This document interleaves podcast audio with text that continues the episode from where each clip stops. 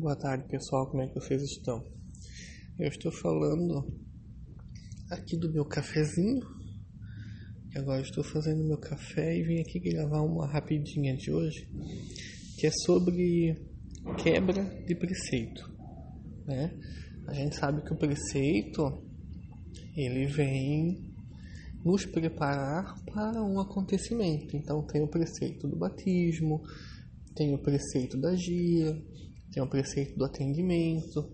Basicamente, esse preceito é o mesmo. Pode mudar algumas coisas ali, pode ser acrescentado mais. Né? Então, o que é o preceito da sua casa?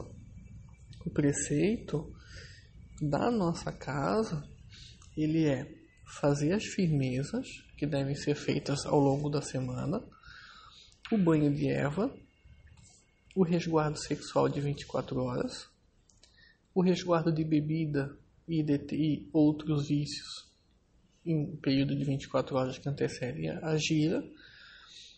E aí tem outras atribuições ali que isso vai variar de cada casa. Mas o que, que acontece quando eu quebro um preceito? Bom, quando eu quebro um preceito, quando eu quebro um preceito, obviamente, nós temos que comunicar o sacerdote também temos que comunicar o cambô no chefe. Tem casa que não tem cambô no chefe, tem casa que tem a mãe pequena, tem casa que tem um pai pequeno, mas quem é o seu responsável direto, né? E comunicar também sempre o sacerdote, porque vai ser averiguado qual que foi a sua quebra, né? Imagina que você, é, sei lá, quebrou o preceito e você não conta você não fala. Você já quebrou o primeiro, então, o primeiro momento da honestidade, né? Eu acho que a, eu sempre falo assim, ó, a gente entra no terreiro, a entidade ela não vai ficar dizendo para você, você quebrou preceito, ai, porque sabe fazer a vida da pessoa um inferno. Não, nenhuma entidade vai chegar para você. Quando for demais, ela pode dizer, gente, vamos cuidar do preceito. Só que em linhas gerais, ela não vai ficar pegando no pé, porque ela tem coisas mais importantes para fazer. Só que ela sabe que você não fez. E o que, que acontece? Todo o seu desenvolvimento começa a ser prejudicado. Todo o seu atendimento mediúnico começa a ser prejudicado. A corrente ela começa a ficar pesada em detrimento disso tudo. Então há uma série de coisas que eu não, não vou aprofundar hoje, né? O que, que acontece? É uma, um podcast para que a gente possa fazer mais tarde, que é o que acontece quando quebra o preceito, né? Quais as consequências? Tem consequência grave aí. Mas o que eu tenho que trazer para vocês pensarem hoje é que quando é, é pedido o, preceito, é, tá todo mundo fazendo. E quando alguém deixa de fazer por conscientemente, ou às vezes foi lá e, né, poxa, Daniel, comi um pedaço de frango agora, comi carne, cara, eu acho que sempre é legal a gente estar tá trazendo isso para o sacerdote, olha, paizinho, mãezinha, ou cambono chefe, eu quebrei aqui o meu preceito, poxa, acabei cometendo isso, não foi na intenção, né? É, cara, o pai de santo não vai punir você. Ele vai ficar muito feliz que você contou. Olha, eu tenho um filho de santo para mim que uma vez ele me chamou de canto e disse assim: Dani, é, eu quebrei o preceito hoje. Aí eu falei, sério? Ele assim, cara, assim, ó, eu não tinha nada para comer em casa, só tinha um hambúrguer. Ele não tinha fruta, não tinha, ele só tinha hambúrguer. Cara, como é que eu vou tirar alguém da gíria? Como é que eu vou, sabe? Eu falei, cara, tudo bem, vamos lá. Vamos ver o que vai dar. E eu gostei disso, porque ele foi honesto.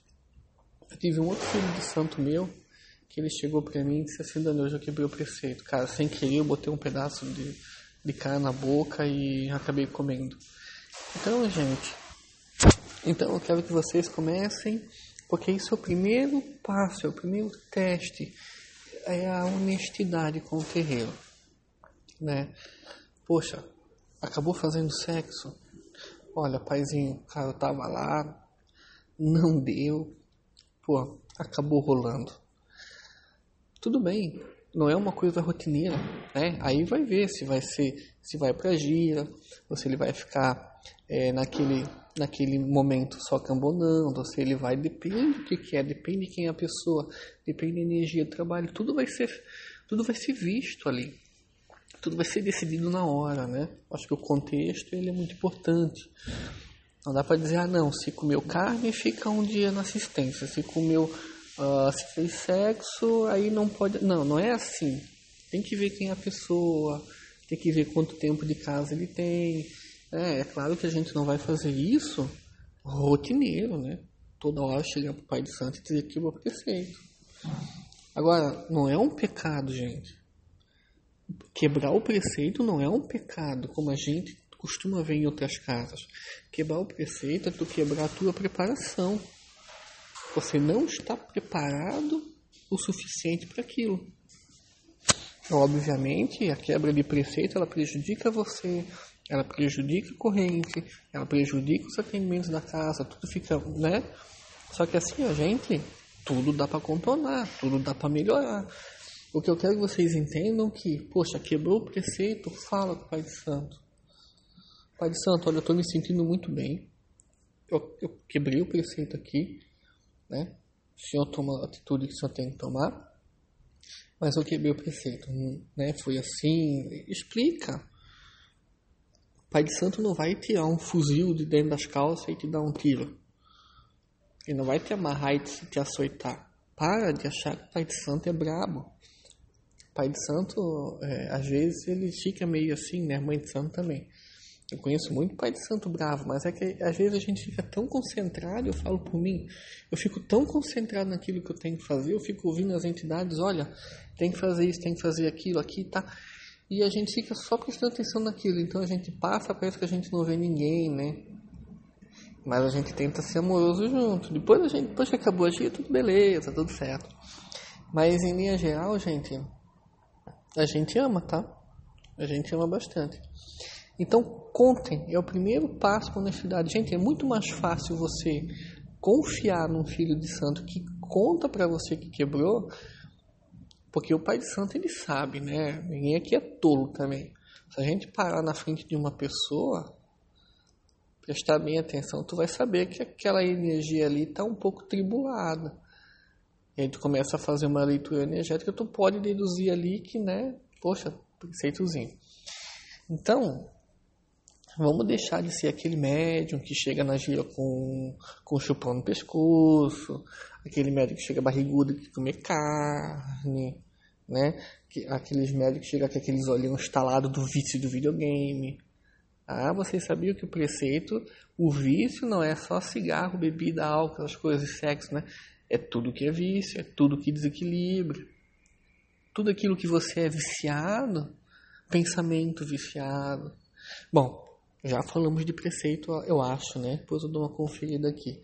Eu vou gravar um podcast que fala né, as consequências de quebrar né, o preceito. Quem sabe eu já até já falei.